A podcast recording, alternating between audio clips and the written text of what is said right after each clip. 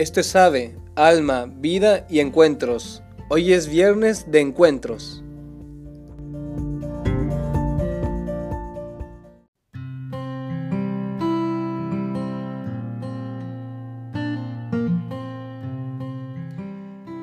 Hola, ¿cómo estás? Soy el hermano Alexis. Buen viernes. Hoy te quisiera contar que hace dos meses tuve la experiencia de hacer un mes de apostolado en Milán. Ahí tenemos una parroquia y me pidieron ayuda para eh, atender el, club de verano de, la parroquia, que es eh, un mes donde los niños y adolescentes van a la parroquia todos los días, de 8 a 5 de, 8 a 5 de la tarde, y ahí tienen catecismo, ahí comen, tienen juegos, tienen actividades de formación. Entonces, pues bueno, yo estaba muy emocionado por ir a esta experiencia de apostolado y eh, te platico, me ayudó muchísimo y ahora te platico en qué. Y seguramente tú lo podrás aplicar.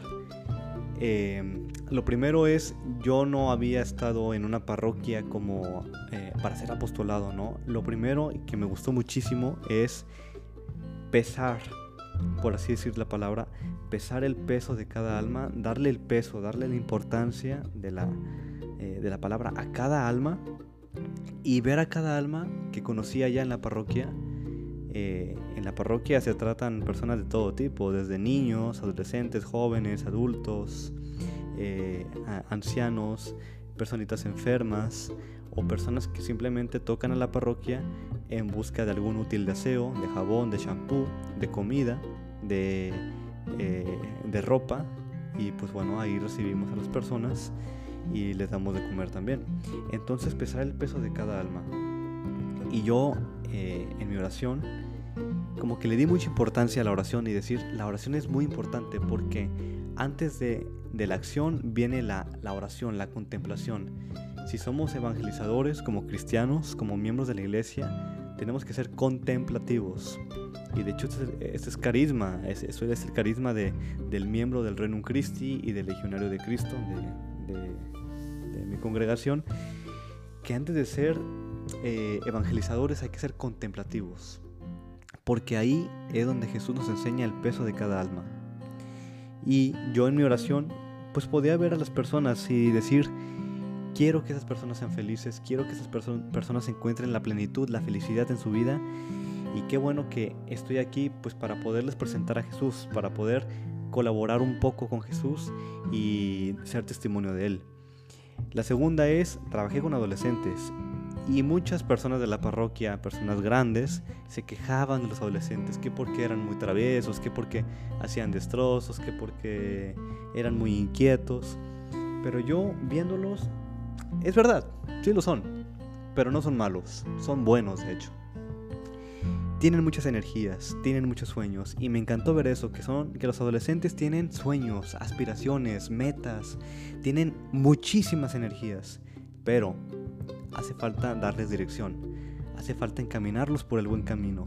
Los adolescentes no son malos, ni los jóvenes, los, jóvenes no son malos y mucha gente eh, me llegaba a decir, no, antes éramos mejores, no, los adolescentes no son malos, hacen falta que les digamos cómo ser buenos.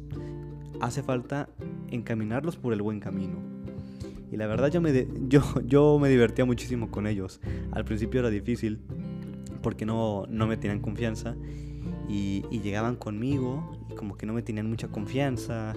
Me hablaban así como de con mucho mucha reverencia, como muy muy muy, muy lejano, hasta que yo dije un día tengo que ser cercano a ellos. Y un día les dije, voy a jugar fútbol con ustedes.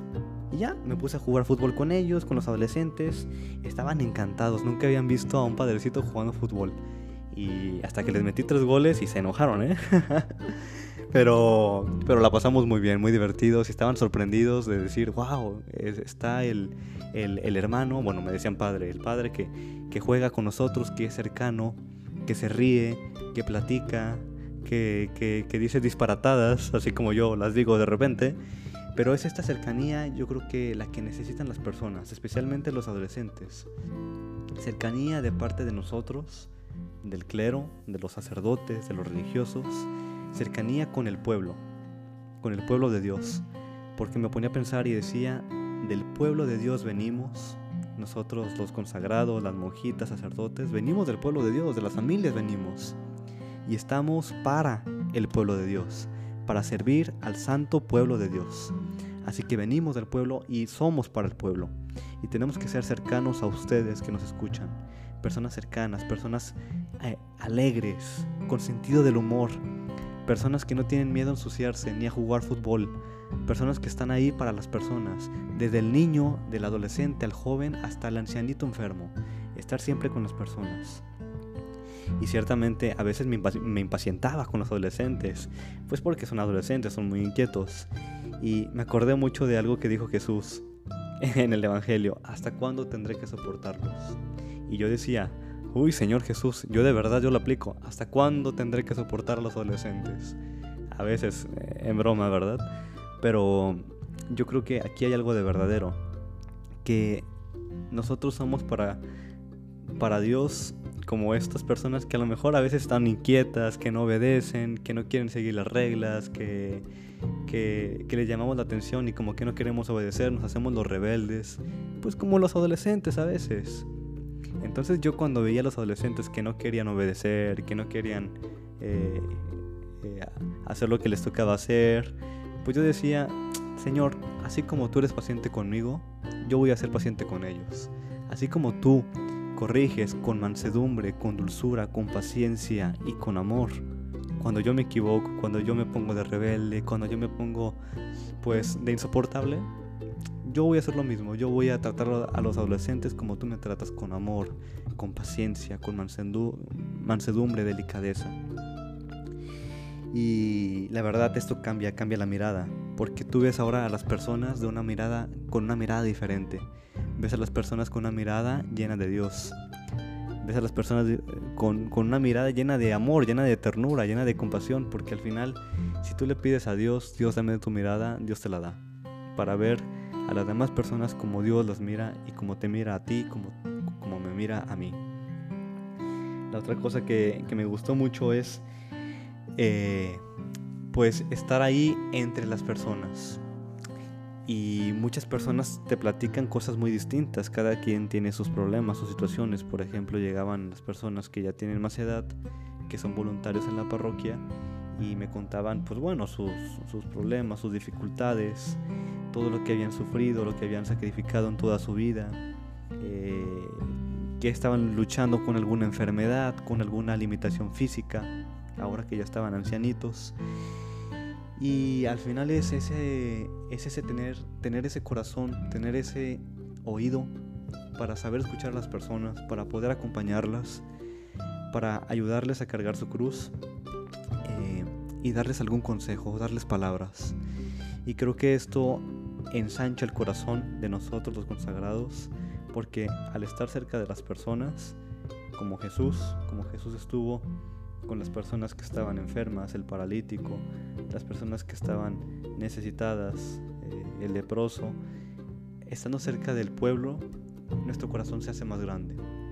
Y es como un es como dar algo mutuo, un amor mutuo, que yo crezco en el amor estando cerca de las personas en la parroquia y las personas crecen también, espero, con mi testimonio.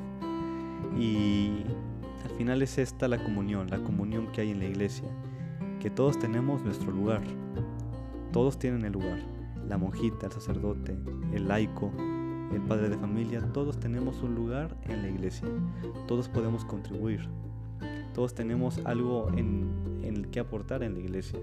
Me, gustó mucho ver, por ejemplo, las personas en la iglesia que con lo que tenían, pues contribuían. O por ejemplo, un señor que fue carpintero antes, ahora se dedicaba a arreglar las bancas de la iglesia.